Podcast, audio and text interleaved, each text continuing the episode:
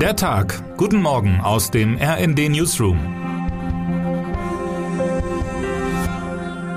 Es ist Montag, der 25. April. Erinnern Sie sich noch an Ihren Brexit-Moment, das Gefühl, als Sie erfahren haben, dass Großbritannien die EU verlassen wird?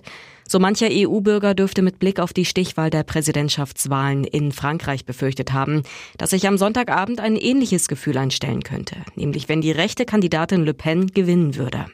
Bis zuletzt galt Frankreichs Präsident Emmanuel Macron als Favorit, ein Wahlsieg Le Pens dennoch durchaus möglich. Selbst wenn die Umfragen den Amtsinhaber mit 55 zu 45 Prozent vorn gesehen hatten. Doch vor fünf Jahren, als die beiden schon einmal in einer Stichwahl aufeinander trafen, war der Vorsprung des 44-Jährigen mit 66 Prozent der Stimmen sehr viel deutlicher ausgefallen.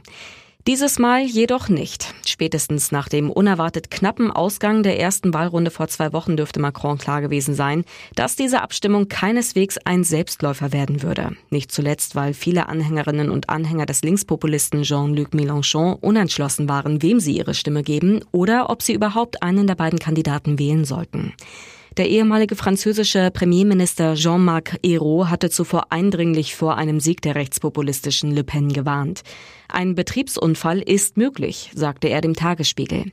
Und auch in den sozialen Netzwerken brachten viele ihr Bang mit Tweets wie Frankreich bitte vermasselt es nicht zum Ausdruck. Das Brexit-Gefühl blieb gestern Abend allerdings aus. Mit rund 58 Prozent der Stimmen setzte sich Macron gegen Le Pen durch. Es ist ein wichtiger Sieg, nicht nur für Frankreich, auch für Deutschland und ganz Europa. Ein Wahlsieg Le Pens hätte weitreichende Folgen gehabt, nicht zuletzt für die Einheit, mit der die EU-Staaten in den vergangenen zwei Kriegsmonaten gegenüber Russland und dessen Präsidenten Wladimir Putin aufgetreten waren. Der Kurs hätte sich nicht fortführen lassen mit einer französischen Staatspräsidentin, die schon im Vorfeld klargemacht hatte, dass sie von Sanktionen gegen Moskau und Waffenlieferungen an die Ukraine nicht viel hält. Entsprechend erleichtert fielen auch die Reaktionen am Abend aus. Bundestagspräsidentin Bärbel Baas sprach am Sonntagabend auf Twitter von einer guten Nachricht für Europa und für die Fortsetzung der deutsch-französischen Freundschaft. Sicher fällt gerade nicht nur mir ein Stein vom Herzen, twitterte Bundeslandwirtschaftsminister Jem Özdemir. Der belgische Regierungschef Alexander de Croo sieht in dem Wahlsieg Macrons gegen die rechte Politikerin Le Pen auch ein Zeichen im Kampf gegen Extremismus. Die Franzosen hätten sich am Sonntag nicht nur für ein starkes Land in einem starken Europa entschieden, schrieb der Belgier in einem Glückwunschschreiben an Macron. Es handelt sich um einen Zittersieg, der wie ein Warnsignal an Macron wirken muss, kommentiert auch RND-Korrespondentin Birgit Holzer den Wahlausgang. Er hat die gemäßigten Parteien derart geschwächt, dass neben ihm nur die Extremen bleiben, stärker denn je.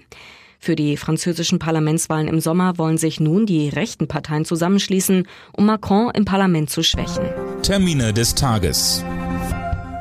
Im Saarland kommt der neu gewählte Landtag heute zu seiner konstituierenden Sitzung zusammen. Dabei soll auch Anke Rehlinger von der SPD zur neuen Ministerpräsidentin gewählt werden.